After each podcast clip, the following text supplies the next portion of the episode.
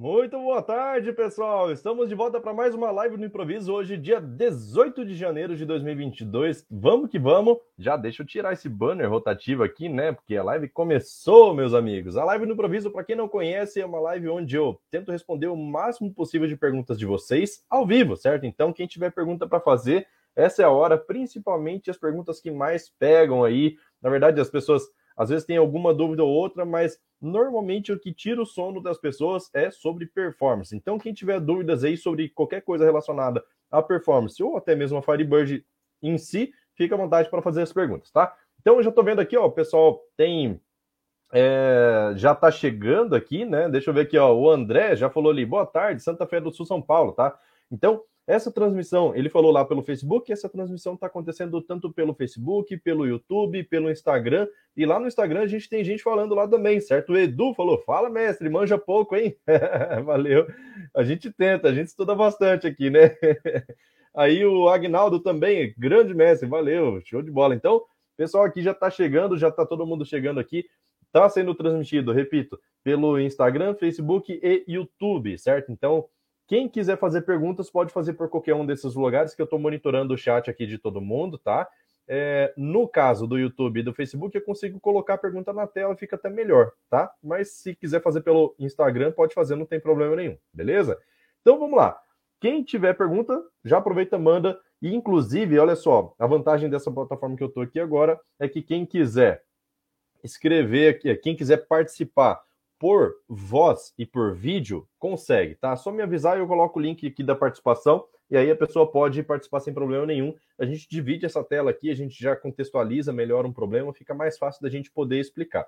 Beleza? Claro, dando sempre oportunidade para outras perguntas de outras pessoas, tá? Então, uma pergunta eu respondo aqui para a pessoa que entrar ao vivo com a gente, tá? Caso queira, né? Lógico. Então vamos lá. O Paulo já colocou ali, ó, ODBC, ele Deixa eu ver aqui, ó. É... Ele até colocou uma outra sequência aqui, não sei se é a mesma pergunta, ó. Remoto erro de FB Client. Olha só, o ODBC eu já fiz a configuração, inclusive aqui para fazer conexão com o Excel e com o Power BI. Foi tranquilo, tá? Foi tranquilo. Mas se você não colocar, por exemplo, o cuidado que você tem que ter com o ODBC, é, se você utiliza o ODBC de 64 bits, a ferramenta que você vai utilizar, seja Power BI, Excel, tem que ser de 64 bits. Só que, a, ao mesmo tempo, a sua FB Client vai ter que ser de 64 bits também, senão o Excel, na hora que chamar o módulo de ODBC, ele vai encontrar, vai tentar carregar uma DLL que não é compatível, certo? Então você precisa ter uma DLL sempre compatível. O cuidado que você precisa ter é esse. String de conexão é sempre igual. É que mais? Usuário, senhas, DBA, normal, tudo certinho, normal, sem problema nenhum. Normalmente o que eu vejo as pessoas errarem é justamente a FB Client, certo? Então, só cuidar com isso daí. Deixa eu ver aqui, ó. O Max Gama falou: boa tarde, mestre, boa tarde, seja bem-vindo. Vamos lá, deixa eu ver quem mais. O Robson falou: existe uma forma de fazer um update de um select, assim como fazemos um insert de um select? Tem, tem. Porque assim, tem duas formas de você fazer. Por exemplo, olha só. É, se você precisa fazer atualização de vários registros, é, você pode escolher a opção de fazer um subselect na igualdade. Então você coloca lá, update tabela T 7t.campo igual. Abre parênteses e escreve seu select. Nesse caso, o seu select vai ter que retornar uma linha e uma coluna, porque você está atribuindo esse valor de retorno ao campo que você está colocando lá no update, certo? Fechou o parênteses ali, pronto, já vai funcionar. E aí você pode colocar filtro, né? Where é, tabela B, que está lá dentro do subselect, certo? Tabela B.id igual tabela A.id tabela B, por exemplo, certo? Para você fazer a ligação. Então você consegue fazer sem problema nenhum dessa forma. Um outro comando que é, já é um pouco mais aprimorado, tem muito mais recursos, é o comando merge. Porque, por exemplo, vamos supor, às vezes você tem lá uma, uma tabela que ela é, é uma tabela que precisa sofrer atualização no. Vamos, vamos colocar um exemplo bem simples, tá? Uma atualização de custo do produto, tá? De, vamos supor, de margem de lucro, vamos dizer assim. Então, todos os produtos lá vão receber, é, sei lá, você fez a atualização da margem de lucro e aí você precisa reatualizar o preço de venda dele, certo? Já que você tem o custo mais a margem para poder chegar no preço de venda. Então você vai fazer um select lá, vamos supor, só select por enquanto. O select que vai fazer o cálculo desse preço dessa forma. Claro que isso dá para resolver com o update normal, tá? Mas só exemplificando de uma forma simples para você poder entender. Então, se você consegue reproduzir esse cálculo ou qualquer outra coisa dentro da listagem de colunas do Select, exemplo, esse cálculo de preço de novo preço de venda, então você vai ter lá uma coluna nova que é uma coluna calculada. Você pode chamar essa coluna de novo preço. O comando merge, você coloca lá merge na tabela produto, por exemplo, pode colocar um apelido lá para a tabela produto, seja P, por exemplo. Usem embaixo, é a próxima instrução. Usem, vai usar o que como referência para fazer essa atualização? Daí você pode abrir o parênteses, colocar um select ou uma união de selects, e aí todo esse select ele vai ter que ter o ID do produto também, certo? Com as colunas calculadas que você quer. Beleza. Embaixo do usem, fechou parênteses lá, você vai colocar o on, aí coloca a igualdade. A tabela p.id igual ao apelido que você deu nesse select da using como é, sei lá, vamos colocar X aí, vamos supor que você deu um apelido nesse select aí de X. Aí você coloca é, on p.id igual x.id, produto, por exemplo. Certo? Então você faz a ligação. Daí você coloca o em matched, then update, e aí você define os campos que você quer jogar para essa tabela. Quando é um update simples, você consegue resolver de forma simples. Só o update só já resolve, no caso desse cálculo de produto, só uma conta simples. Agora, se é um select que depende de buscar informações de outras tabelas, por exemplo, ah, eu quero pegar todos os produtos que tiveram vendas nos últimos seis meses, e aí desses produtos eu quero buscar a última entrada antes desse da data de hoje, por exemplo, a última entrada desse produto para considerando a data de hoje, e aí você junta várias tabelas para poder fazer uma atualização.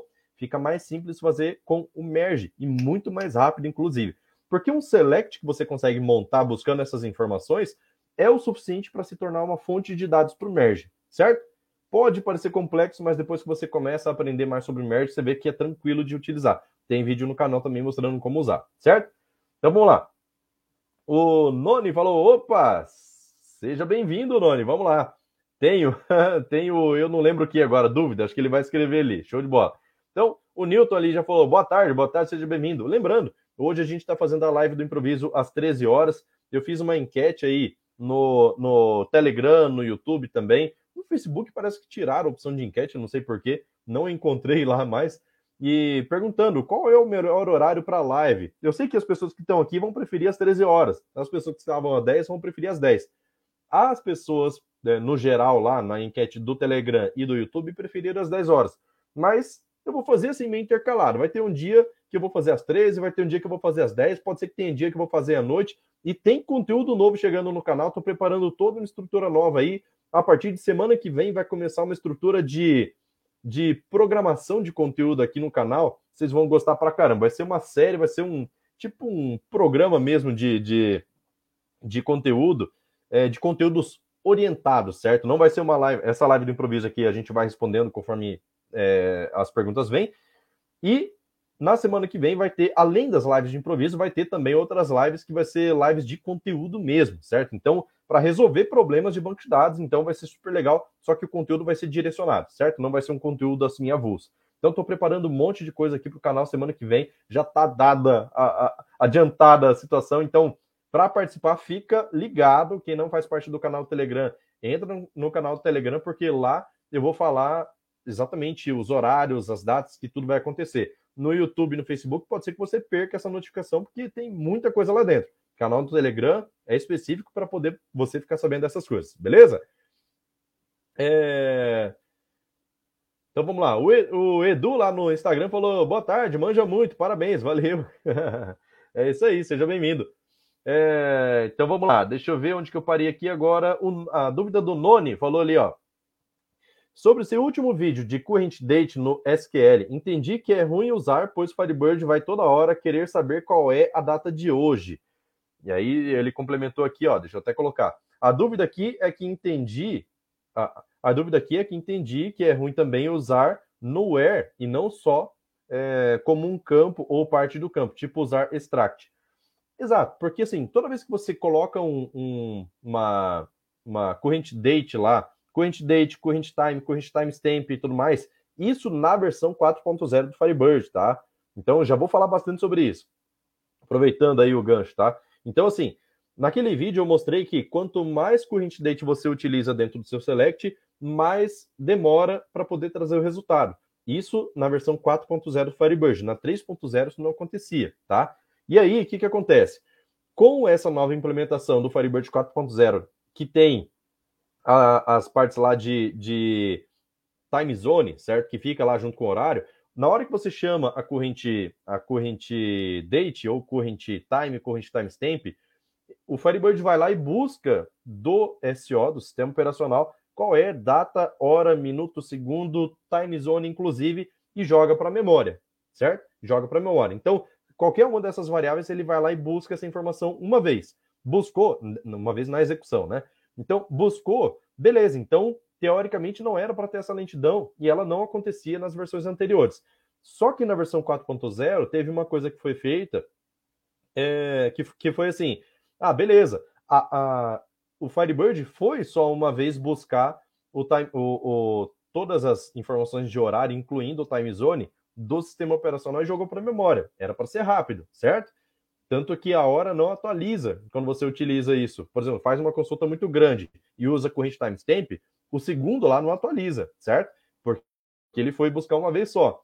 Só que a conversão, o cast que ele faz lá para extrair o time zone quando você utiliza só o, a parte da data, acontecia todas as vezes, certo? Então, é, quando eu coloquei esse vídeo lá no, no canal do YouTube, no Facebook, em todo lugar, ele, o pessoal do Firebird, o Adriano, o Adriano Fernandes lá, que é o desenvolvedor brasileiro do Firebird, ele viu esse vídeo, achou estranho foi verificar no código, identificou o problema, me explicou o que estava acontecendo, por isso que eu sei desses detalhes aí, me explicou o que estava acontecendo e aí já corrigiu. Então, numa, num próximo release aí do Firebird 4.0, já vai estar tá resolvido. Ele falou que, inclusive, para quem baixa aquelas versões de snapshot, aquela versão que não é aquela. É, por exemplo, saiu, saiu por último a 4.0.1. Depois da 4.0.1, já tem compilações diárias lá, por exemplo, não sei quanto, quanto, com que frequência eles fazem essas compilações. Mas essa, essa, esse detalhe já foi corrigido. Então, numa próxima release aí do Firebird 4.0 já vai resolver, tá? Então pode usar aí sem problema nenhum. Por mais que você tenha alguma lentidãozinha pequena, lembra que eu mostrei com um milhão de registros para você sentir uma, uma queda de, de velocidade, tá? Menos que, quanto menos registros tiver, menos você vai sentir esse impacto, certo?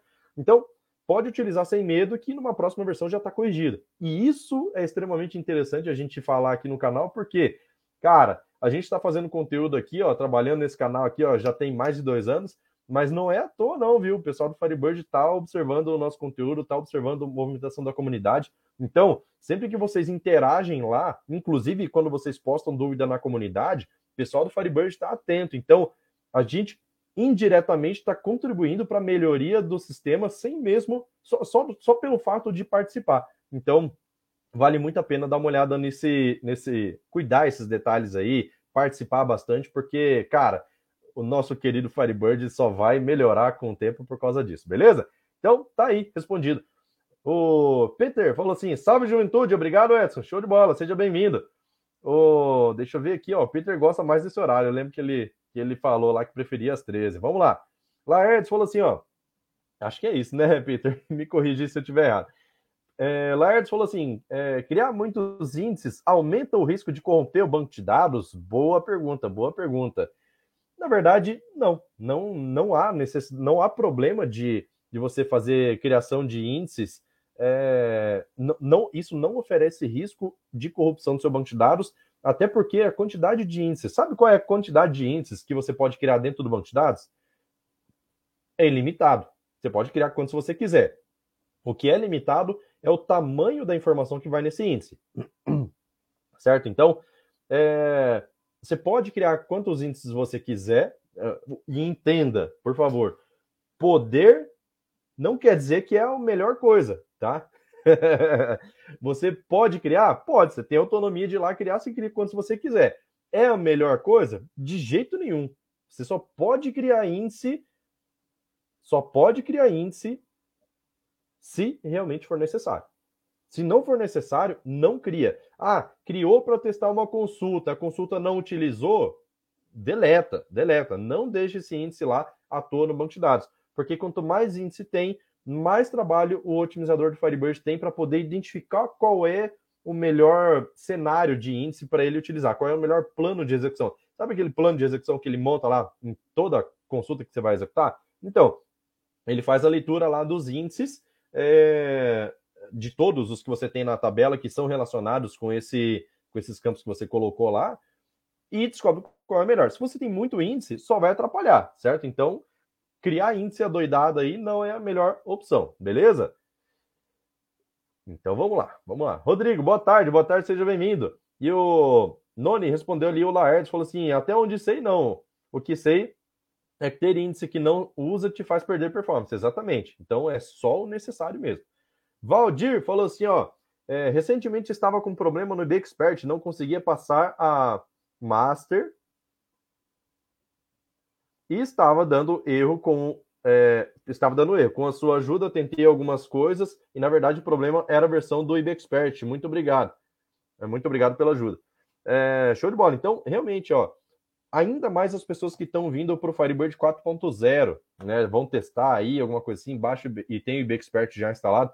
Só que, cara, o IBExpert ele passa por muita atualização, tem muita atualização de versão com frequência, e se você não tiver bem atualizado, tem situações que você manda conectar no Firebird e ele simplesmente cai, ele derruba, ele mata o processo. Isso porque ele não estava preparado ainda para essas versões. Então, é sempre bom se manter bem atualizado aí, mesmo na versão free, tá? A versão free do BXpert, ela dá suporte a todos os recursos do Firebird 4.0. O que ela não tem em relação à versão paga é algumas ferramentas, lógico, mais aprimoradas do, do, do Firebird, né? Do, do Firebird, não, do IB Expert. Então tem várias ferramentas lá que ajudam a gente na hora de fazer criação de base, de testar performance, principalmente, de depurar código, um monte de coisa, que se você não tem na, na a versão mais recente, a versão paga, aliás, você não tem esses, essas mordomias, vamos dizer assim. Aí fica mais difícil você dar manutenção. Beleza? E o Noni falou assim, ó, ah, eu ainda estou na 2.5, é, tinha e tirei, peraí, na 2.5, tinha e tirei por tirei para usar uma variável da minha biblioteca, beleza? Que já fico pronto para a 4.0. Ah, tá, sobre a, a corrente date, né? Beleza. Então, a 2.5, 3.0, tranquilo. Na 4.0, próximo build que for sair aí, 4.0.2, sabe que já vai estar tá resolvido. Fora o snapshot, né? Que é aquela versão entre a 4.0.1 e a 4.0.2, por exemplo. Aquela compilação diária lá já está já tá resolvido, beleza? Vamos lá, graças à comunidade. Então vamos lá. Tiago falou assim: boa tarde, mestre, boa tarde, seja bem-vindo. É, existe algo no Firebird parecido com o pivô que converte linha em coluna? Nativamente, não. Tá? Nativamente não tem, mas é fácil de implementar, na verdade, tá? Existe possibilidade de você implementar em dois passos. É, esses dois passos seria o quê? Você fazer uma pré-leitura dos dados que você vai filtrar Fazendo essa pré-leitura, daí você monta a partir disso qual é o select que você precisa para que ele monte as colunas que você vai ter, tá? Porque as colunas precisam ser fixas quando você informa lá um select para ser executado. Então você executa uma vez para montar o seu select e a segunda vez você captura esse select e executa de novo. Tem vídeo prático no canal mostrando exatamente como deixar isso de uma forma dinâmica. Eu implementei em Delphi, inclusive, porque assim, quando eu fiz a parte do pivotamento dinâmico no, no, no canal, eu fiz o um vídeo lá só na parte do banco de dados. Falei assim, aí expliquei isso, né? Falei, beleza, então aqui você tem o, o seu select montado, certo? Você executa uma vez, você tem o seu select montado, captura esse resultado, vai para uma nova query e executa. Daí você vai ter o resultado pronto lá de forma dinâmica. Cadastrou, na época era é, venda por funcionário, uma coisa assim. Cadastrou funcionário novo, beleza, então ele já vai trazer esses funcionários novos ali no grid. Ah, esse funcionário aqui não vendeu nada nesse mês, ou nesse período que você selecionou, então nem aparece a coluna dele ali, certo? Então, do jeito que eu fiz lá. É... Então, eu falei isso, daí as pessoas falam, ah, mas isso daí não é dinâmico, porque você vai ter que ter intervenção, alguma coisa assim. Daí eu mostrei no Delphi, então são dois vídeos, mostrei no Delphi como fazer de forma dinâmica, como trabalhar esse conteúdo de forma dinâmica. E aí deu super certo, até porque, por exemplo, um dos componentes de grid do, do do Delphi, que é o DB Grid, acho que é muito utilizado por aí, ele é dinâmico. Então, se você executa uma, uma query lá e não define as colunas que ele vai ter de retorno, você só executa, ele vai criar essas colunas em runtime, essas colunas automaticamente vão ali para o grid, aí você tem o seu resultado pronto, certo? Então, dá para fazer, dá para fazer. Deixa eu ver. Se você procurar exatamente por essa palavra aí, ó, pivot, certo? Eu deixei entre parênteses assim, ou pivoteamento, pode pesquisar ali, MQFS pivoteamento, você vai encontrar exatamente esses dois vídeos aí, beleza? Vamos que vamos! Noni falou assim, ó, é, rindo muito aqui com isso de corrigirem o lance da coincidente, é exatamente. Sacanagem que você teve que tirar das suas consultas aí por causa do vídeo, né? Mas foi no. O Adriano ele comentou no vídeo lá no Facebook, e por isso talvez quem assistiu no YouTube não ficou sabendo dessa correção. Mas é interessante aí, beleza? Newton falou assim: Edson, futuro CEO do Firebird na América Latina. ah, sei não, aqui é MQFS mesmo, eu gosto de fazer o que eu faço. Beleza? Vamos lá. G Santana falou assim: ó, muitos índices podem atrapalhar a performance, mas, atualiza mas atualizações e inserções. Inclusive, né? Inclusive. Então, o índice ele não atrapalha só para select, só para montagem para inserção de, de dados em massa também. Ele pode demorar mesmo. Ainda mais quando você está importando dados de outro sistema, alguma coisa assim, cara, pode atrapalhar mesmo. Bem lembrado. Beleza? Vamos lá. Agnaldo falou assim, ó, mestre, eu ainda uso IBX com Delphi 7 e, consequentemente, a GDS 32.dll por compatibilidade. Existem vantagens em migrar do Firebird 2.5 para o 3 ou 4 e, continua, e continuar a usar a GDS 32.dll? Então, eu já usei o 2.5, inclusive, com, com o, o, a IBX, assim como você está utilizando. Vai tranquilo, não tem problema nenhum, é rapidinho, vai numa boa. É, quando eu. É, na, na, utilização do Firebird 3.0 e 4.0, eu não testei com IBX. Na verdade, eu cheguei a testar e foi. Foi. Eu fiz, lembrei agora que foi um vídeo, inclusive, que eu fiz é, testando e mostrando a, a, velocidade de um banco de dados em nuvem lá na Saving Cloud. Eu testei com FireDAC e com IBX, certo? Então, é, usando a GDS, inclusive, tá? Porque a, o, o, IBX não, não reconhece FB Client. Mas é aquele negócio, né? Só renomear FB Client e tudo mais né? para GDS 32.dll e pronto, ele já vai identificar. O que tem que tomar cuidado é que os componentes da IBX, quanto mais tempo passa, mais, mais é, diferente vai ficando a interpretação dele com relação ao banco que ele está utilizando, porque IBX é feito para Interbase, certo? No Firebird, como ele saiu do Interbase, então as funções, a grande, grande parte das funções são parecidas, são muito parecidas lá internamente, tá falando, em, quando ele precisa fazer uma, uma comunicação, abrir conexão, é, fazer um monte de coisa. Só que é, com o tempo com o tempo existem parâmetros novos que vão sendo criados na FB Client, que se o seu componente não chamar essa função com esses parâmetros, pode ser que você fique limitado nas funções. Sabe aquela história? Assim, é só uma analogia, tá? Sabe quando você pega o seu IB Expert e vai cadastrar a versão do seu banco lá, daí você está usando o banco na o Firebird 4.0, mas é, você não tem, não tem o IB Expert mais recente consequentemente, você tem a versão do banco lá 2.5. Então, por alguns momentos, você vai sofrer alguns problemas porque a, a interpretação da versão 2.5 é diferente da 4.0. Então, tem tabela de sistemas que foram criadas e, assim, várias coisas. Então, quanto mais tempo vai passando, vai ficando diferente. Vai dar para usar? É provável que vai dar. Até a 3.0 eu, eu é 3.0, 4.0, acho que vai dar para usar pelo menos o básico ali, com certeza, tá? Olha só, uma coisa que eu já fiquei sabendo é que na FB Client existe um parâmetro novo para poder aumentar a capacidade de um campo blob, de é, campo, não bem campo blob, mas o tamanho de bloco a ser executado dentro do execute block, por exemplo, sabe? Aquela limitação de procedure lá de 64 KB, procedure, trigger, até execute block. Então você pode criar um código lá de no máximo 64K.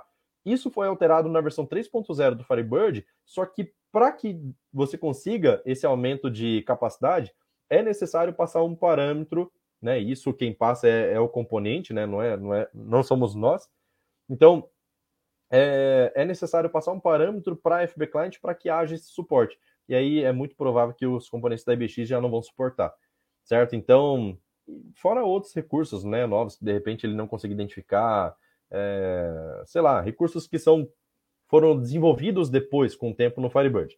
Beleza? Então, dá para testar, mas eu até su iria sugerir tentar mudar os componentes. Eu sei que é muito trabalho, cara, muito, muito, muito trabalho, mas é, às vezes vale a pena, tá? Porque enquanto você tem o tempo para poder migrar, beleza, então você faz isso no seu tempo com calma. Agora, se esse tempo começar a acabar e, e obrigatoriamente você precisar migrar, por exemplo, ah, existe a necessidade de utilizar replicação nativa. E aí você está no 2.5 precisa migrar para o 4. Aí, cara, aí não é um trabalho só de migração, é um trabalho de adequação do sistema. Tá? Então, é, realmente, não é tão fácil fazer essa migração, eu entendo, eu sei. Beleza? Então vamos lá. G Santana falou assim: muitos índices vai trabalhar no performance, atualizações e inclusões. Acho que repetiu essa mensagem, não sei se foi erro do, do StreamYard, mas vamos lá. Laerdes falou assim: ó. É, se eu tenho uma tela que tenho que pegar os dados por período, início e fim, o melhor, uh, o melhor, a melhor consulta seria com where ou between, onde eu criaria o índice apenas na data em crescente. É, tanto faz, tá? Você pode colocar o where data maior ou igual a alguma coisa, data início, end data menor ou igual a alguma coisa. Ou se colocar o between vai dar na mesma, tá? A diferença é que o between você não tem controle sobre incluir ou não incluir a própria data em questão. Porque quando você coloca assim, between 1 do 1 de 2021 e de 2022 end 31 do 1 de 2022, você está pegando esse período inteiro, incluindo o dia 1 e o dia 31. No caso do where, você tem como é, tem como optar por não incluir o primeiro dia, não incluir o último dia, né? Isso depende do que você está utilizando, porque o between ele não serve só para datas, ele serve para número, serve para caractere. Sabia disso? Você pode colocar between a and z entre aspas simples, e aí ele vai pegar aquela aquele intervalo de caracteres lá, e aí você vai saber se vai dar certo, certo? Você vai conseguir ter um resultado com isso daí também. Então, é, com relação à performance, é muito provável que você não vai ter diferença nenhuma aí, tá? Vamos lá, vamos lá, vamos lá. Tá top a live hoje, hein? O Mylon lá no Instagram falou assim, ó, como funciona a migração de 3.0 e a 4.0? Olha só, em relação ao banco de dados, tá? Em relação ao banco de dados é o quê? É o mesmo processo que você faz a 2.5 para 3.0, por exemplo. Então, você pode, inclusive, migrar, aproveitando o gancho aqui, que o Agnaldo falou que está na versão 2.5 do Firebird, você consegue fazer a migração do 2.5 direto para 4.0, fazendo como? Backup na 2.5, restore na 4.0. No seu caso, Mylon, backup na 3.0, restore na 4.0. Existe possibilidade de dar problema? Claro, com certeza. Existe porque a gente não sabe como que está escrito o seu código lá dentro, se está utilizando alguma palavra que passou a ser reservada. É, existem é, melhoramentos em procedures, por exemplo, ah, uma procedure que eu coloco suspende lá dentro dela. Se ela não tem variáveis de retorno declaradas lá, até a versão 3.0 funcionava sem problema. Na 4.0 ele passa a rejeitar. Ele fala assim, ó, se você está colocando suspende, você tem que obriga obrigatoriamente ter uma variável declarada lá, pelo menos uma, de saída, né?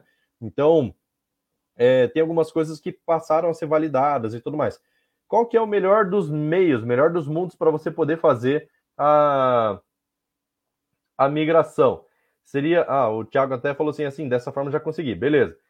É... Acho que ele está respondendo alguém, né? Mas vamos lá. Então, eu tinha falado do Mylon ali, né? É, então, o que que acontece?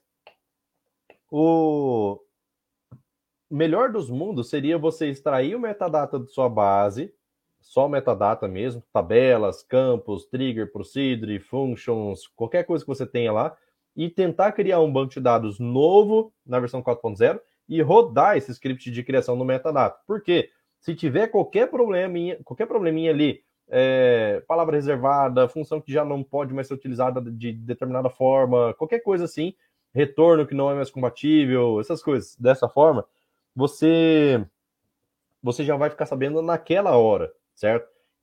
Porque erros de dados podem ser diferentes de erros de metadados. Na verdade, são diferentes. Quando você faz um backup restore, está fazendo tudo junto, dados e metadados. Então, se, se, aparece algum erro ali, às vezes fica diferente de você, fica é, difícil de você entender se é um erro de metadados, se é um erro de dados, o que, que é, dependendo da mensagem que aparece. Então, quando você faz um passo para depois fazer o outro, fica mais fácil de você entender. Bom, se você está extraindo metadata, fazendo a criação de uma base nova e rodando lá e já deu erro, então você sabe que seus dados não tem nada a ver com a história, é só metadata. Corrigiu? Beleza, agora faz a inserção dos dados. Deu erro na inserção dos dados? Você sabe que o problema está nos dados. Beleza? Então fica mais fácil dessa forma aí. Tranquilo? Aí o Thiago acho que tá, é, respondeu ali mesmo, né? Do, do, de alguém que, ou de mim mesmo, não lembro agora. e o Laertes falou assim: ó. É, se eu tenho uma tela que tem que pegar. Ué, tá repetindo tudo? Por que tá repetindo aqui os comentários, será?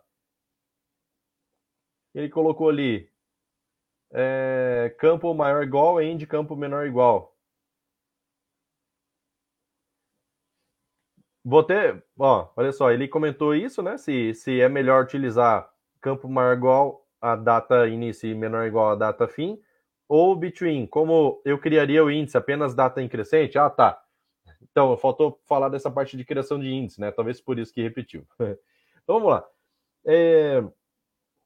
A criação de campo de índice de forma crescente, ela é interessante por quê? Porque no banco de dados, quando ele for procurar, você definiu uma data lá, 1 de janeiro de 2022. O que, que vai acontecer? Ele vai cair direto lá na 1 de janeiro de 2022 e vai pegar daí em diante, certo? Então ele, ele não sai lendo todos os registros, até porque senão a quantidade de leitura seria muito grande. Então ele já cai direto lá em cima. Se você utiliza é, índice decrescente, é, o Firebird vai ter dois trabalhos, vai ter que testar o crescente e o decrescente. Então são dois trabalhos de verificação para ver onde que está mais perto essa data aí, vamos dizer assim. Mas índices de forma decrescente são mais utilizados quando você precisa fazer uma ordenação decrescente, seja para resultado de select mesmo, seja para você poder buscar é, o maior, a maior data de um determinado é, período de vendas, por exemplo, ah, quando foi a última data de venda desse produto aqui, daí você consegue ter uma ordenação decrescente e consegue encontrar mais fácil. Então, os campos, os índices de, de forma decrescente são melhores para isso. A função max, inclusive, exige que você utilize. Não exige, né? Ela funciona. Mas você vai ter uma melhor é, performance se você tiver índice decrescente quando você utiliza max, justamente para pegar invertido. Max, vamos supor, você tem ordenação crescente. Você quer pegar o maior. Você vai ter que ler todos até o final para pegar o último. Se você tem decrescente, você só só pega o primeiro registro, porque já está de forma decrescente. Então só faz uma leitura. É diferente, beleza? Então fica melhor assim, dessa, dessa forma. No seu caso, pode criar índice crescente mesmo, tá? Não tem problema não. Luiz falou assim, ó. Estou migrando da 1.5 para 3.0. Tive problemas com triggers, after, before, update.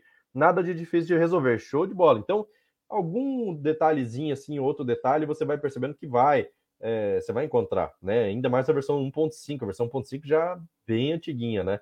E a 3.0, nossa, cara, você vai ganhar tanto recurso que vou falar para você. Você, vai, você já deve conhecer mais ou menos, né? Até por isso decidiu migrar. Mas show de bola, que bom que você migrou. Você vai ter bastante, bastante desempenho, inclusive, tá? Versão 3.0 melhorou bastante em relação ao desempenho desde a 1.5. Teve melhoria na 2.0, na 2.1, na 2.5 e na 3.0. Então vai somando tudo aí para você ver, né? Beleza? Guilherme falou assim, ó.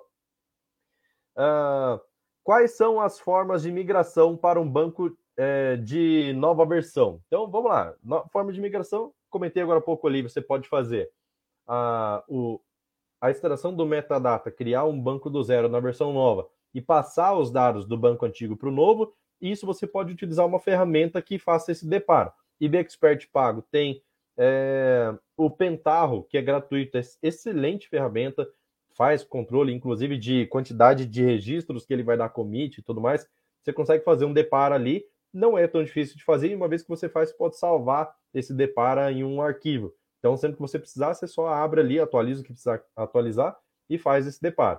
Beleza? Então, essa é uma forma, que é fazendo a passagem dos dados de um banco para o outro. E a forma mais comum é você fazer o backup na versão que você está e restaurar esse backup já utilizando o backup da nova versão, certo? Então você pode deixar instalado o Firebird lá na versão que você quer, fazer a, a, o backup nele, pode desinstalar o Firebird para ser mais simplista, tá? Pode desinstalar o Firebird, instalar a nova versão, daí esse arquivo de backup você restaura na versão nova, tá? Mas existe forma mais avançada de se fazer também, que inclusive tem um vídeo no canal mostrando como fazer direto porque vocês sabem que o Firebird tem versão embarcada também, certo? A versão embarcada tem a vantagem de que você não precisa nem instalar o serviço. Você conecta no banco de dados sem precisar ter serviço rodando ali. Então, você consegue ter as duas versões, as duas versões na mesma máquina, faz o backup através da versão embarcada da que você está e restaura na versão embarcada nova. Beleza, seu arquivo de banco está pronto, pode instalar o serviço na versão é, que você migrou, né? Certo? Então, é isso, vamos lá. Robson falou assim, ó, oh, falar para vocês, hoje tá top a live, hein? Tá uma atrás da outra, mas já vou dizendo aqui, ó, já tô chegando no final da lista aqui da pergunta. Essa aqui é a última, então quem tiver pergunta para fazer, mande, não me deixe parar, certo? então vamos lá. Robson falou assim, ó, Edson, usa o FB 2.5 para sincronizar esse banco com o banco em nuvem, como não temos uma ferramenta de replicação das tabelas e fazer uma e fazer na unha vai tempo, um backup restore na nuvem é uma boa prática? É... Você pode fazer, cara, você pode fazer. Talvez seja até interessante você partir para o backup incremental, porque daí você começa a fazer backups de tamanhos menores, fica mais fácil você subir esses arquivos para a nuvem, tá? Porque assim, o GBAC ele vai fazer o backup seu, é... só que é o backup completo. Quando o seu banco de dados começar a crescer, esse backup tende a demorar mais, tá? Para ser feito. Só que na versão futura do Firebird aí, talvez na 5.0, a gente já vai ter backup paralelo, com, que, vai, que vai trabalhar com threads, então vai ser muito mais rápido. Mas no cenário de hoje, 2.5, né? É, se você utilizar o GBAC em um banco grande, aí o seu cliente fala assim, cara, eu quero ter a sincronia dos dados a cada, sei lá, a cada cinco minutos. Cara, fica inviável você fazer backup toda hora dessa forma aí. O backup incremental é mais fácil. Por quê? Porque ele faz backup só das diferenças. Então você tem um backup full para o mês, por exemplo, e aí, a partir daí, você começa a fazer backup semanal, backup diário. Tem um esquema, inclusive, de, de sugestão de criação de backup para você ter backup a cada hora, de forma incremental, e aí você pode subir esses arquivos para lá. Então, você pode restaurar só o backup full o, o mais recente da última semana, mais recente do último dia, mais recente da última hora. E aí você tem quatro arquivos aí para você colocar, enfileirar, né, vamos dizer assim, e fazer restauração. Dá um pouco de trabalho? Dá. Mas eu vou te dizer o seguinte, olha só. A melhor prática, eu não acho que seja, porque enquanto você está fazendo a restauração, seu banco de dados vai ficar indisponível. Não o original, mas o de réplica, certo? Então, qual que seria a melhor possibilidade. Olha só, eu já desenvolvi aqui no, no canal, inclusive não leva muito tempo, tá? São, for, foi uma, uma, um evento que eu fiz, no total aí deve ter aproximadamente três horas de conteúdo. Nessas três horas eu mostrei como é o jeito normal de se fazer conexão de um banco para outro, certo? E passagem de dados, inclusive, e como é o meu jeito de fazer, que é muito mais rápido, certo? Então, para você ter um, um, uma ideia, tinha uma tabela aqui de 10 mil, tenho né, até hoje, tabela de produtos com 10 mil registros. Esses 10 mil registros, eu queria transferir eles da minha máquina local, que é essa que eu estou usando, para a nuvem, certo? Eu estou no Mato Grosso do Sul, servidor em São Paulo. Quando eu faço essa passagem de dados insert por insert, levou 14 minutos para fazer. 14 minutos e 46 segundos, lembro até hoje, certo? Quando eu fiz desse outro método, daí que é que método que é esse? É um método em PSQL, você não utiliza nenhuma biblioteca diferenciada, nada, você só utiliza Firebird. Funciona na versão 2.5 em diante, certo? Então eu fiz um empacotamento dos dados e aí eu transfiro esses dados para a nuvem. Isso, esse, esse método diferente de implementar, levou 2.9 segundos para transferir 10 mil registros para a nuvem, certo? Se você precisa fazer uma sincronia aí de tempos em tempos de um banco inteiro ou, ou de várias tabelas, então vale a pena você pensar nesse outro método, tá? Compensa, porque você só usa PSQL, você só usa a linguagem PSQL mesmo, tá? Então, que nem eu falei, explicando, eu levei em média três horas para poder fazer. Se você tivesse conteúdo em mãos aí, você faz em menos tempo, certo? Talvez um ajuste aqui, outro ali, adicionar uma tabela, fazer uma tabela de configuração para você definir quais são as tabelas que você quer enviar e tudo mais. Então, tem como fazer? Tem. É difícil? Não. Só precisa ter o jeito certo de fazer. Beleza? Então, eu sugiro você partir para essa parte de PSQL, estudar um pouco sobre statement, que é o comando que você vai precisar utilizar para poder enviar esses dados aí para a nuvem. Tranquilo? Com performance, né? Senão não adianta nada, senão você trava tudo lá e não resolve. Beleza? Robson falou ou alternativa, né? Então ele só complementou ali. Edson falou assim, ó, tem algum parâmetro para ativar para o gerenciador do Firebird carregar o banco para a memória e evitar assim leitura em disco? É... Parâmetro, parâmetro, olha só. O Firebird ele é diferente do SQL Server, por exemplo. SQL Server, se você falou assim para o SQL Server, use 128 GB de RAM, ele vai usar tudo, mesmo que seu banco esteja ocioso. Porque ele vai tentar manter tudo em memória para poder ficar mais rápido, certo? No caso do, do Firebird, ele não faz isso. Ele não faz essa, essa, esse negócio de jogar o banco de dados inteiro para nuvem, para nuvem não, para memória, perdão, falando de nuvem agora há pouco. Então, ele não joga seu banco de dados para memória, assim, para tentar ter acesso mais rápido, mesmo que não tenha uso, tá? O que, que dá para você, hum, dá para você fazer? Aumenta lá no Firebird.conf o, o limite máximo de cache que o Firebird vai utilizar principalmente para arquitetura super server. Por quê? Se você estiver na versão 3.0, tá? Que é melhor para super server. Então, se você tiver com a 3.0, utiliza o super server e aumenta o limite máximo de cache. Por quê? Dessa forma, a versão super server compartilha o cache com todos os usuários que estão conectados naquele banco. Então, se eu estou rodando um relatório aqui na minha máquina e o vizinho aqui está rodando o mesmo relatório para esse mesmo banco de dados, então a segunda execução vai ser muito mais rápida. Por quê? Porque os dados já subiram para a memória. Quando você tem uma área de cache maior, aí você começa a ter vantagem. Por quê? Porque você só vai ter uma lentidão, uma demora aí, uma leitura em disco. Você só vai ter uma leitura em disco, esse é o termo, né? É a primeira vez que ele executa. Enquanto esses dados estiverem em memória, vão ser buscados na memória. Então, é, esse cache ele envelhece com o tempo, vamos dizer assim. Então, conforme vão entrando as novas consultas, esse cache vai envelhecendo, vai envelhecendo, até que chega um momento que fala assim, ó, preciso trazer mais dados novos aqui do disco, e aí é, esse, esses dados daquele relatório que foi executado, sei lá, há uma hora atrás, já não não não está sendo mais utilizado, então descarta. Então ele faz essa, esse trabalho. Então, é, não, ele não joga tudo de uma vez, mas ele joga sob demanda. E aí, se você tem uma área de cache boa reservada, área de memória boa reservada para o Firebird, para a maquinaria do Firebird, você vai conseguir utilizar bastante cache e aí melhora a performance. Beleza? Então, qual que é a vantagem de utilizar dessa forma aí?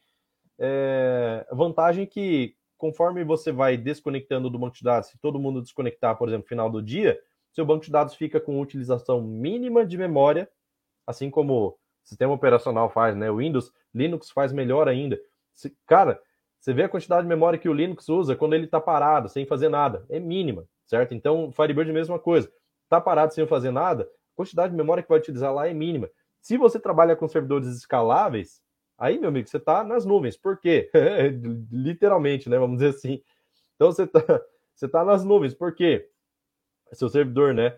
Porque se você paga por uso de hardware, o Firebird, quando você tiver pouca utilização, vai diminuir o consumo de memória e você começa a pagar lá a tarifa mínima do seu servidor. Isso acontece com a Saving Cloud. O Saving Cloud ele cobra sobre uso e não sobre um pacote fechado, certo? Então vamos lá. Igor falou assim, ó, Edson, existe algum site alternativo não oficial do Firebird onde traga as novas funções do Firebird de uma forma mais simplificada, por exemplo, função filter do Firebird 4.0? Existe. Existe o MQFS. é, eu já fiz, deixa eu ver. Eu já fiz. É, eu já fiz vídeo sobre a filter, não me lembro exatamente aonde foi que eu utilizei. Ah, sim, sim, tem um vídeo recente, cara. Tem um vídeo recente. Deixa eu achar aqui para você. Espera aí. Vamos lá, vamos lá, vamos lá. Tem um vídeo recente que eu falei sobre. Dois vídeos recentes, na verdade, que eu falei sobre é, sobre os recursos da 4.0.1, por exemplo, tá? Vou copiar aqui. Não, não é toda a 4.0, tá? Porque a 4.0 teve mais coisas. Mas recursos FB 4.0.1. Vou deixar o link aqui, tá? Então, esse é um vídeo. E o outro aqui, ó, Firebird 3.0 e 4.0 vieram para arrebentar com a performance. Esse foi outro vídeo legal também. Ele utiliza filter, inclusive, tá? Então, se você quiser pegar como exemplo,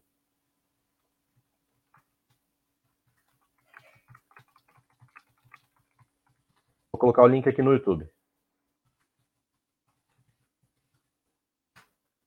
Beleza. Então, coloquei já o link dos dois é, dos dois vídeos aí, tá? Aí você pode utilizar. Em português, cara, que eu conheço é só isso daí. Você, em vídeo, inclusive, né? Você tem até fóruns assim que dá para você utilizar é, pesquisando, mas aí é assim, é, é o jeito que alguém resolveu, né? Não é alguma coisa baseada em documentação. Aqui eu faço tudo baseado em documentação e é, tento trazer para o dia a dia, né? Para poder é, facilitar. Aí o Noni respondendo o Robson ali, uso Firebird 2.5, faço o incremental diário, no domingo é full, show de bola. É, rodo por batch, primeiro local, depois comprimo os .nbk e o RAR gerado é o que replico para outro server em local de onde está o meu produção. Aí, ó, então já tem uma, uma forma validada aí do que você queria fazer, que era colocar justamente é, uma replicação baseado em NBCap. Show de bola? Jefferson falou assim: é, sou tarde, mestre. Boa tarde, seja bem-vindo. Aquele problema de conexão remota pelo IBExpert, que se fica uns três minutos sem mexer no banco, a conexão fecha. Descobriram que descobriram que era. Uso cloud de uma outra empresa. É, deixa eu ver, ele não falou o que, que é, mas o que, que é então? então o que, que acontece? Não sei se todo mundo sabe, mas existe alguma coisa obscura aí na internet que derruba a conexão quando ela está ociosa, certo? Então, isso repercute em vários tipos de serviços, SSH, MySQL, Firebird. Então, ficou lá dois, três minutos ocioso, ele, pum, derruba a conexão e aí esse erro estoura na tela de, de quem não está prevenido, por exemplo. Tá, então, é, no caso, eu fiz vários testes aqui, vários, inclusive fiz um vídeo falando todos os testes que eu fiz para poder tentar descobrir o que, que era e cheguei na conclusão de que é provedor de internet, certo? Então, eu acho que eles não deixam uma conexão ficar muito tempo ativa até para poder não ocupar espaço de banda para e atrapalhar outros clientes, por exemplo, certo? Então, imagino que seja isso. No caso, Jefferson, se você descobrir alguma coisa aí, fale para a gente, compartilhe com a gente aí, beleza? Edson falou assim, ó. Como é o procedimento para aumentar essa área de reserva da cache para o banco? Isso depende muito. Isso é mexer no Firebird.conf, tá? Depende muito do servidor que você utiliza. É... Por quê? Não que não dê para fazer em um e dê para fazer em outro, dá para fazer em todos, tá? Porque o Firebird.conf, que vem na instalação do Firebird, ele é o mais básico possível, tá? Porque o Firebird é um banco leve que ele é feito para rodar em todo tipo de máquina, certo? Então você pode ter uma configuração mediana e fraca até que o Firebird roda. Então, o Firebird.conf que vem por padrão lá, as configurações padrão, são configurações para máquina fraca. Agora, deixa eu só tomar uma água aqui. Se você tem um servidor melhor e precisa ter uma performance melhorada, precisa usar esses. Lógico, se você tem um servidor melhor, com mais memória RAM, mais CPU, mais núcleos e tudo mais, você quer utilizar esses recursos aí da melhor forma possível para você poder ter o desempenho legal, certo? Então, o é... que, que acontece?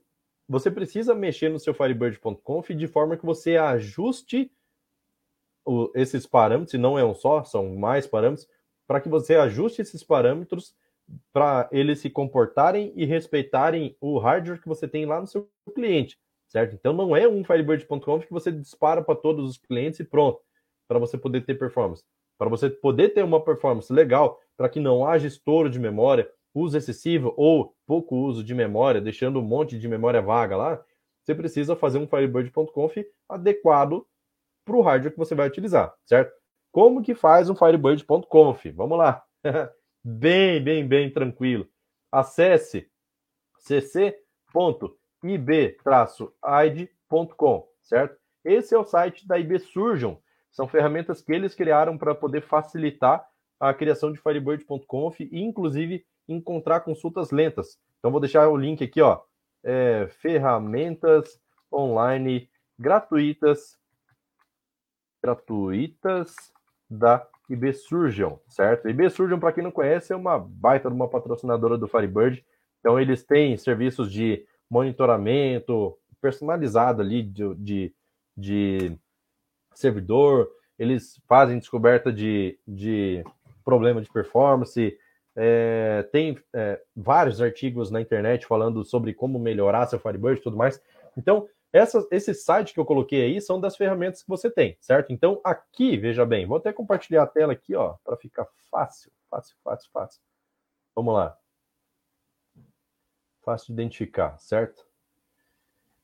Então, deixa eu pegar aqui o meu StreamYard, compartilhar, compartilhar tela, colocar a guia do Microsoft Edge, porque eu uso Edge sim.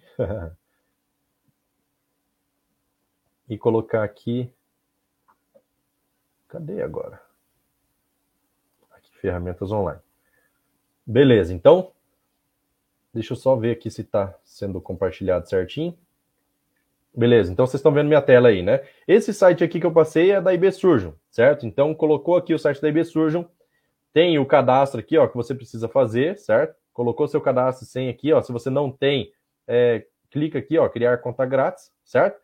E aí você tem duas ferramentas que são gratuitas dentro desse site, que é a calculadora de configuração do Firebird, que é o firebird.conf, e o Trace Visualizer. Vale muito a pena conhecer essas duas ferramentas, certo? Então, aqui, ó, tem um vídeo do MQFS linkado aqui para você poder assistir e entender como é que ele funciona. Aqui também, só clicar aqui e aí você vai ver o vídeo de como utilizar essas duas ferramentas aqui.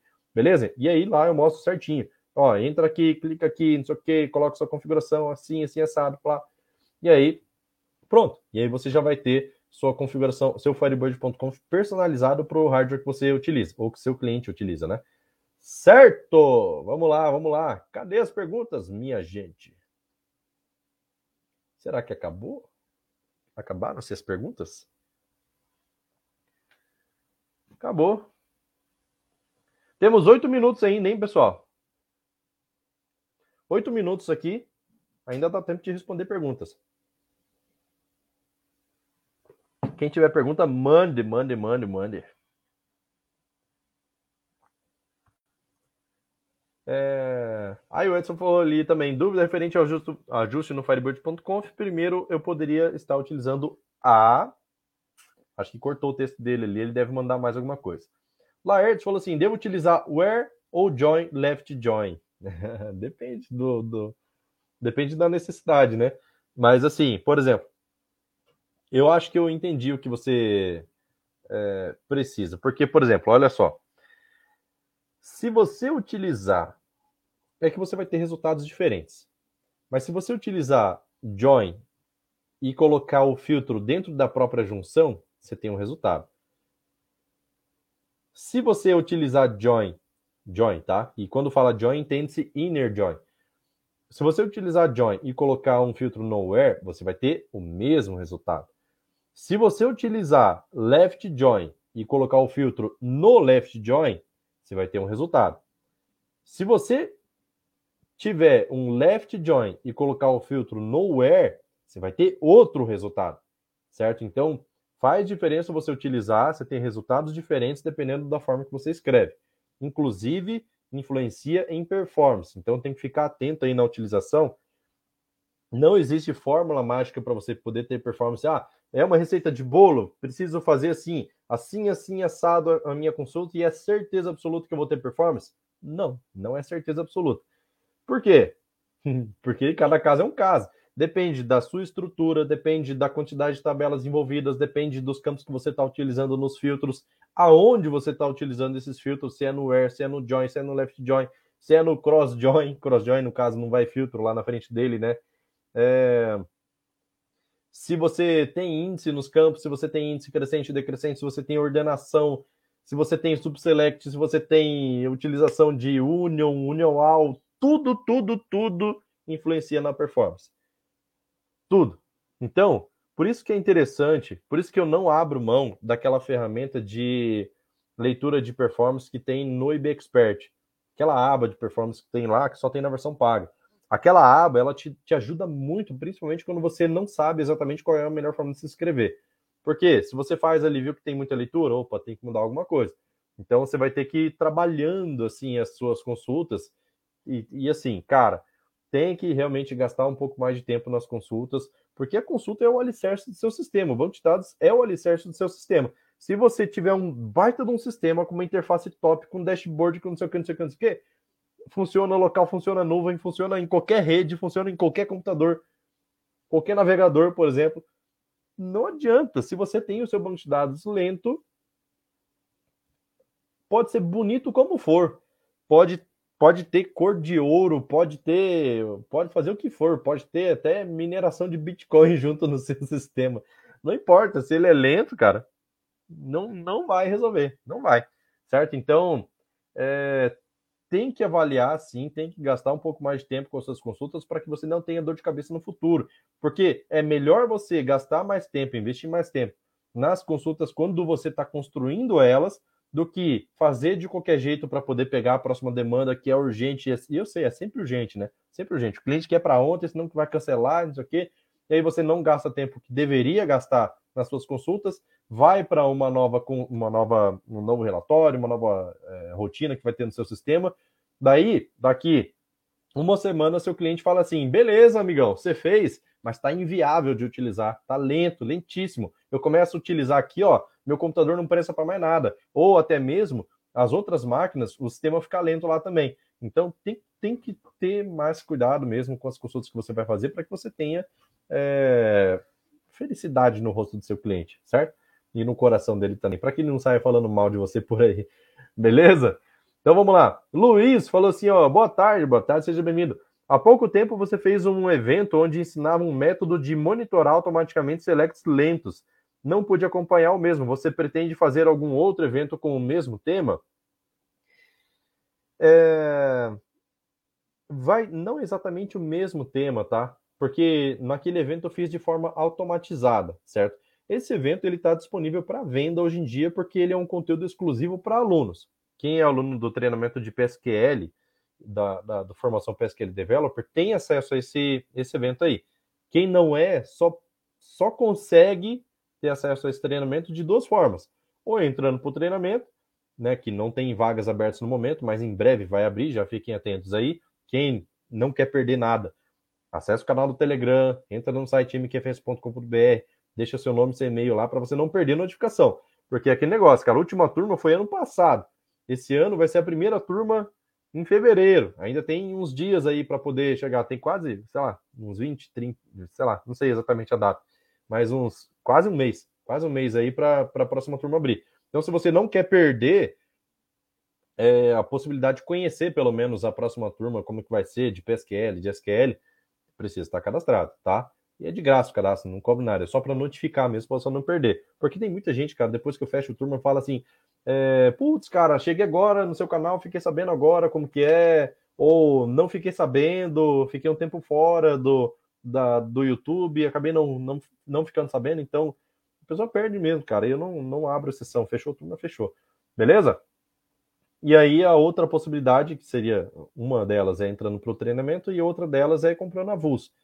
Só que falar para você, comprar avulso, você vai assistir essa, você vai querer outra, e vai querer outra, vai querer outra. E aí, não porque não porque a solução é, é incompleta, pelo contrário, é completíssima, só que se você vai ver o negócio, você vai pensar assim, cara, se isso aqui faz isso, imagina o outro. Imagina você juntar dois conhecimentos assim. Então, é aquele negócio. Na semana que vem vai ter uma programação diferente, vai começar uma programação diferente de conteúdo no canal e eu vou abordar bastante coisa a respeito de performance, tá? Então, é, não é exatamente esse evento, tá? Esse evento passou, passou, mas é, de repente ajude aí alguma coisa, certo? Então vamos lá, o G Santana falou assim, ó. É, qual o tamanho masculino de chave de onde? Peraí. Acho que ele está digitando no celular e o corretor arrumou. Daí ele mandou outra mensagem ali. Qual o tamanho máximo de chave de índice é, se eu for usar o TF8? O, o TF8, se eu não me engano, a conta é a seguinte: você vai pegar o tamanho do seu page size, vai dividir ele por 4, porque o tamanho do índice é um quarto do page size do seu banco de dados, certo? É, se você utiliza o TF8 e tem uma chave lá que é varchar, aí você vai ter que dividir por 4 de novo, certo? Então, esse é o tamanho. É, é se se, quase certeza que essa é a conta, tá? Então, vai ser mais ou menos isso. Beleza? Mais perguntas aí, pessoal? São 14 horas de Brasília, 13 horas no meu horário. No Instagram não teve mais nenhuma pergunta. Deixa eu ver, YouTube, Facebook também não. E show de bola, hein, pessoal? Tô vendo aí bastante gente aí ao vivo. Temos 29 pessoas no total, contando o Facebook e YouTube. Show de bola, tô gostando de ver. Eu tinha feito live às 10 horas, acho que o pessoal pensou: meu Deus, não vai ter mais live. o Edson falou assim: ó, minha pergunta não está aparecendo. Vou tentar enviar novamente. Beleza, manda aí. Às vezes, se tiver algum caractere especial, pode ser que não. Pode ser que não. Sei lá, seja isso. Vamos lá. Responder essa pergunta do Edson aí. Se alguém tiver mais pergunta, aproveita e manda enquanto eu tô aqui, tá? A live do improviso é, é uma hora. Já temos uma hora exatamente aqui de conteúdo. E é isso aí. Lembrando que essas, essas lives aqui, elas vão ficar disponíveis mais tarde para é, em formato de podcast, tá? Além do YouTube, Facebook é, e Instagram, elas vão ficar disponíveis também em formato de podcast. Então, quando você estiver voltando para casa do trabalho, estiver indo trabalhar, estiver é, fazendo exercício, estiver, é, sei lá, enquanto seu vizinho estiver escutando um funk pauleira lá, você coloca seu podcast para escutar, certo? Então você consegue escutar aqui no fone de ouvido sem problema nenhum, sem atrapalhar nada, beleza? E aí você vai aprendendo junto, né? Show de bola. Então deixa eu ver aqui, ó. O Edson mandou aqui, na ferramenta online, pod é, poderia estar utilizando a otimização feita para FB3 e aplicar no 4? Cara, olha só. É...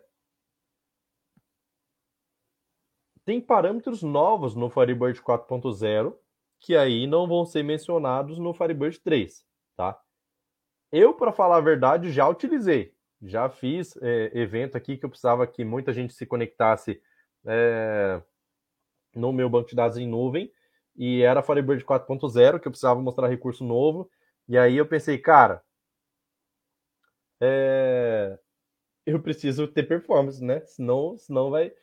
Pensa assim, é, em média aí, sei lá, média aí quase 100 pessoas conectando simultaneamente no banco de dados em nuvem que tem 1 GB de RAM, tá? 1 GB de RAM no máximo.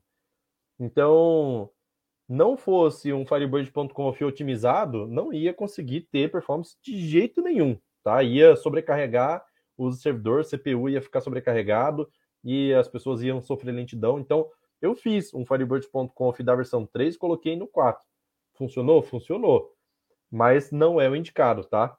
É, na verdade, a gente pode até, inclusive, cobrar o pessoal da IB Surjo. Ô, Alexei! Alexei Koviazin, da IB Surjo. não sei se você está ouvindo a gente aí, ó mas o pessoal está cobrando, ó, Firebird 4.0 lá dentro da ferramenta gratuita de cálculo de Firebird.conf, beleza? Então vamos lá. Deixa eu ver aqui, ó, o Noni falou, fui encher a pança, show de bola. vamos lá, o Edson falou assim, porque o pessoal não liberou para o Firebird 4 ainda, realmente eu vi isso. Laertes falou assim, ó, eu tenho como fazer uma medição é, se pelo fato de ter criado alguns índices por conta de relatórios, Deixa eu ver a continuação aqui, ó. Ter afetado a parte de inserts, update e deletes, pois no sistema contábil faz muita importação e lançamentos diversos. Cara, a única forma de você testar isso é, é testando, né? Pega um ambiente de desenvolvimento seu aí, é, cria antes da criação dos índices, faz a inserção, depois da criação faz a mesma inserção, vê o que, que dá, certo? Então vai ser mais ou menos isso. Eu até sugiro, por exemplo, você ter o mesmo banco de dados ali, ó, é, antes de criar o índice, faz uma cópia dele. Então você tem o banco de dados sem índice. E no original ali você cria os índices nele. Então você tem dois bancos de dados exatamente iguais, um com índice e outro sem índice. E faz inserção nos dois, não simultaneamente, mas na mesma máquina, né? Então faz em um, depois faz em outro, mede o tempo, vê, vê que diferença vai dar, tá? Então, é, por mais que dê, dê pouca diferença, se você não precisa do índice, cara, não cria ele, beleza? Criou, não utilizou, deleta, tá? Porque por mais que seja pouco, ah, mas deu só um segundinho de diferença num milhão de registros, beleza?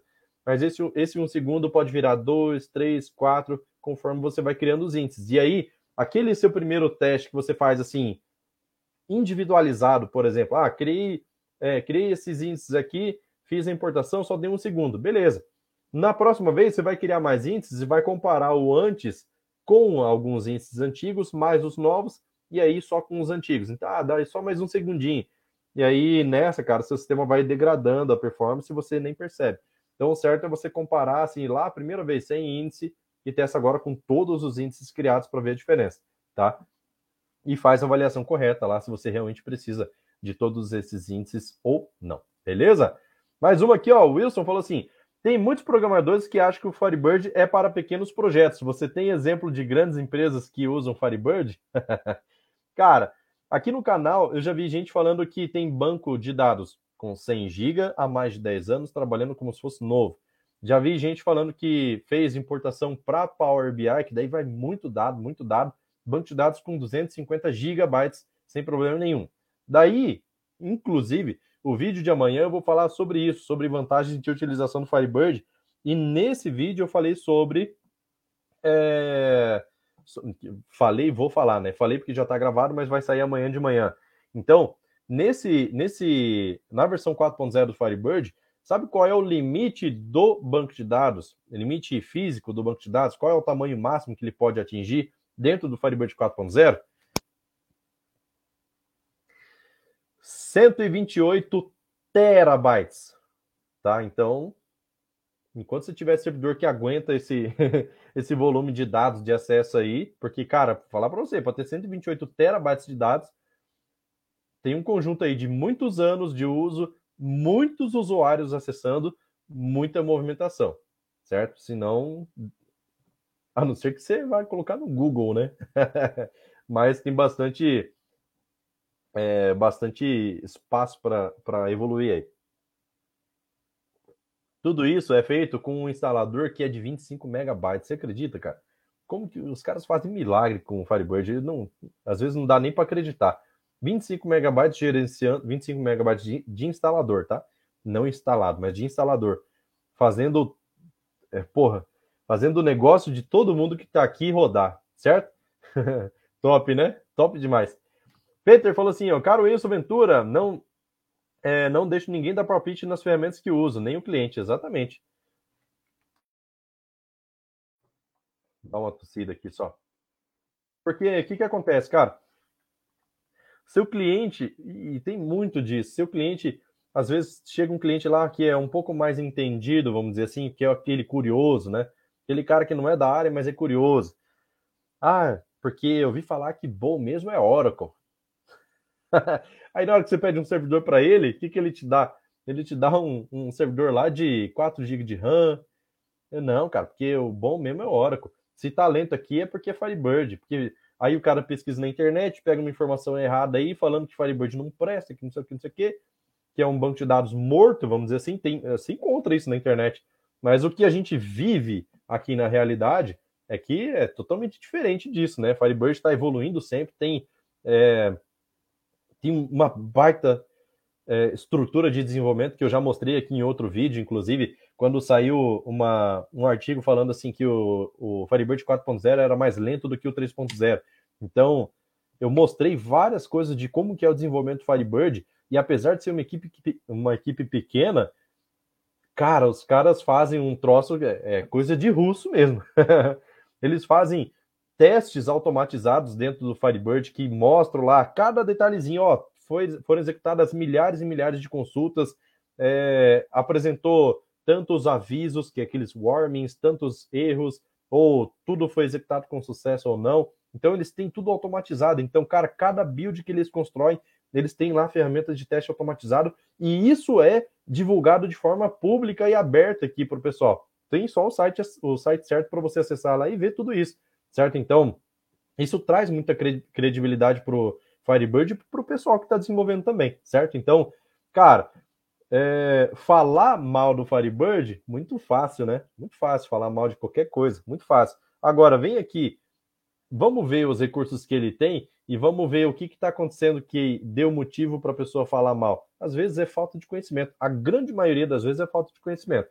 Beleza? Então, galera, usem e abusem do Firebird à vontade, porque pode ter certeza, esse banco de dados aqui, ó, quantos anos, quantos anos já está no mercado? Aí fala assim, ah, por exemplo, olha só, Python é uma linguagem que está sendo muito utilizada hoje em dia, certo?